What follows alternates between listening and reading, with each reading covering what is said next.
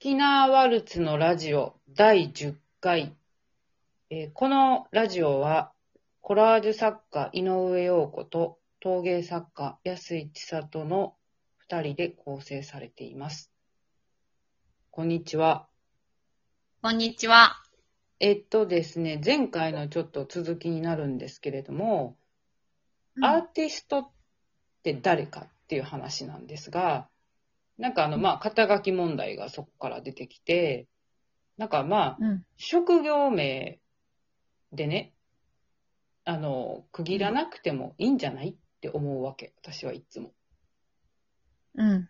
なんかあのー職業、よく、なんかみんな何者かになりたがるじゃないですか。まあまあまあ、特に若い人。自分だって昔そうだったんだけれども、うん。なんか、その職業名で区切っちゃうから、一つの、例えばアーティストにならなきゃいけないとか、クリエイターにならなきゃいけないとか、じゃあイラストレーターにならなきゃ、陶芸家にならなきゃ。って、みんな区切ってしまうから、職業名とか、うん。まあそれは全ての差別とか、まあ男女に区切るとか、まあ全てのことにつながってるんだけれども、なんかそういう、なんか世の中が決めた、社会が決めたカテゴライズされたものの中から、なんかはみ出ることができなくなってしまうって私すごい怖いなと思ってて、うん。なんかその誰かがイメージした中でしか生きられなくなっちゃうじゃん。うん。だから、それは辛いね。う。ん、なんか仕事もそれと一緒で、こういう職業、例えばアーティストになったからこれやらなきゃとか、イラストレーターだからこうじゃなきゃとか、っていうことは結局、自分も他人もその枠にはめてしまって、うん。そこから出られなくなるっていうのは寂しいなと思うんですよね。なんかね。そうね。うん、そこがなければそう、いいじゃんっていうか、その自分らしく生きられるんだったら、もう職業名なんて何でもいいよ、みたいな。職業そ名、う。井上陽子ですよ、みたいな。それぐらいでいいですよね。なんか逆に、こう、アーティストだからとか、うん。何々だからっていう言い訳じゃなく、自分はこう思うからとか、そうそうそう。好きだから、嫌だからって言えるようにね。そう、うん自分ありき、自分らしく生きてたら、別にそのことがなんかそんなにブレてなければ、私は何やっててもいいんじゃないって思うんだよね。うん。そこがブレてなければ、うん。稼げてる、稼げてない問題とか、仮そうにそうそうそう。外から振られても、うん。そんなに、なんていうのか、たじろがないというかね。うん。で、良くなるなって思うんだよね。別にそれは全然違う職業を持ってて、なんかアーティストであってもいいし、うん。っていつも思う。だうん結局は、なんだろう、誰がプロかってなった時に、なんか飯食えてるか食えないかでさ、ジャッジするっていうのは、結局はお金に振り回されてるってことじゃん、なんか。うん。職業って言ったらそうもちろんさ、お金っていうものにね、換算できなきゃいけないのかもしれないけど、それは社会の物差しだよね。とてもね。そうそうそう。うん社会が決めた物差しで、だから、なんか、誰がアーティストですかって言った時に、なんかもうちょっと大きな物差しだったり、宇宙の物差しって私たちは呼んでるんだけれども、そういうものの中でジャッジした時は、別に飯食えてようが食えてまいが、アート、まあその人が思うアートをやってれば、その人は多分私は、それは仮に子供であっても、なんかアーアーティストだなって思うんですよね。うん。うん、そうだろうと思いますね。うん。そこ大事よね。うん。どの、えっ、と、視点でうん。見てるかうん。っていうそうそうそう。ところがね、意識できると、うん。自分自身もすごく楽ちんになる外からのそういうなんか決めつけに振り回されなくて済むかなうん。と思うんですよね。うん。まあね、うん難しいですけどね、社会の中に生きてるとね。でも本当に、あの、それは人間がここ数百年で決めたことなんだって思っちゃえば、うん。意外とその宇宙の物差し、楽しいよね、みたいな。こっちで見ると面白いよねっていう方にうん。持ってくると思うし。そう、なんか、うん。どっちかじゃないっていうか、結局その社会の中で生きてるのも自分だし、アートの中で生きてる、まあ宇宙の物差しの中で生きてるのも自分だし、うんなんかその中を結局はぐるぐるしてるのが人生なんだろうなって、まあ思うまあねし。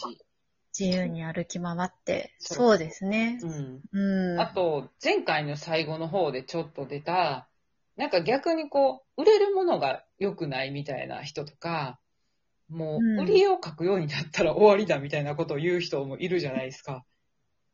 いるいる。それも違う。なんか結構私が習った先生とか、ちょっと年配の人、今のまあ60代、70代ぐらいの人なんていうのは、なんか結構こう、うん本当にアートをすごいかすみく、アーティストとかをもうこうかすみくって生きてる人ぐらいな風に思ってて、な、な、な、なんていうのかな。そういうことが純粋ですごくいいんだ、みたいなことを言うのも、うん私はあんまりその、なんていうのかな、稼げる人に対して、あの、絵で飯食ってる人とかを、こう、馬鹿にするみたいな感じなのも、ちょっと嫌だなって思うんですよね。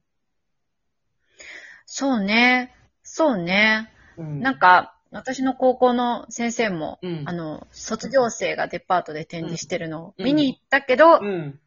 見に行くんだ。見に行ったけど、うん。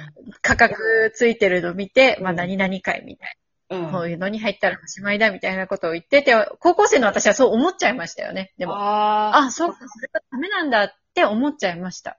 あ、ああ、そうね、自分がジャッジする物差しをまだ持ってない時に、なんか自分が習ってる先生とかがそういうことを言うと、そういうもんなんだって思い込むよね。そう、影響を受けやすかった。うん今は違うけど、うん。そそれは仕方ないよだかね。若いって多分そういうことだからさ。う、振り回されるの振ね。り回される。そう。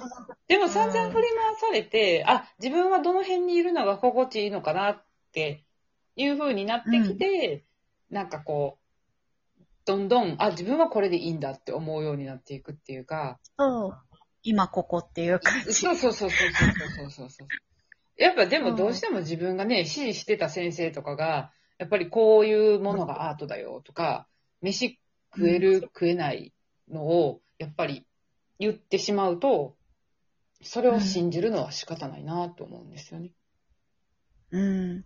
そう、そういうところを振り返ってみて自分自身の発言もうん。結構気にしていかなきゃだなっていうのは今だからね、思えることだけど、その作品のところで、うん。その作品の売り買いで言うと、うん。そのお金をね、うんこう、いくらですってつけるのはうん勝手だと思うんですよ。自由だと思うのね。うんうんなんかだから別にそれでお金値段つけられて、うん。その人が納得できるんだったら、うん。私は売ることは本当にいいと思うし、ただ、うんそこで自分を下げて、うん。なんか、自己犠牲意識で、うん。この程度でっていうので売るんだと、それは私あんまりね、うん。あんまり良くないのかなっていうのは思うけど、その辺のやっぱりうん。自分がちゃんと満足できるか、うん納得できるかっていう基準をまず持つっていうのってすごく大事ですよね。うん。なんバランス。か、こう、ね、よく作りたいものと売れるものが違うみたいなことを作家さんに会うとうん。よく言うじゃない、うん。その辺は千里さんはどうなんですか？私最近は、まあ、なんでそうなったかわからないけど、自分が作りたいもの、うん。心からね、うん自分が作ってて楽しいうん。っていうもので、うん。お金になっていくことの方がうん。増えている。多分、そう、あの、でもね、すごく高額で売れてるかっていうと、まあ、まあ、それなりにだけど、でも、あの、なんていうのかな。自分がこれだけ満足できてるっていう満足感が上乗せされてるから、うん。なんていうか、その、例えば、本当は20万ぐらい欲しいかもっていうものでも、うん例えば15万ぐらいって言われてもそれでいいって思える相手だったりとかうね、ん。うん。そういう、うんその、どういうスタンスを持った相手かっていうのも大切だし、うん。うん。ようこさんはどうですかね？値段の問題ってすごい微妙で難しいなと思うんだよね。うんうん。なんかあの、どうしてもまあちょっとさっきの話に戻っちゃうと、なんだろう、こう、純粋にものを作ったものっていうのが、なんだろう、内発的動機があるもの、内発的動機づけ原理主義者って私呼んでるんだけど、なんか、そういうものの方が純粋で、売れるものがそうじゃない、みたいな。なんか、そんなことないと思うねんけど、とか思って。うん。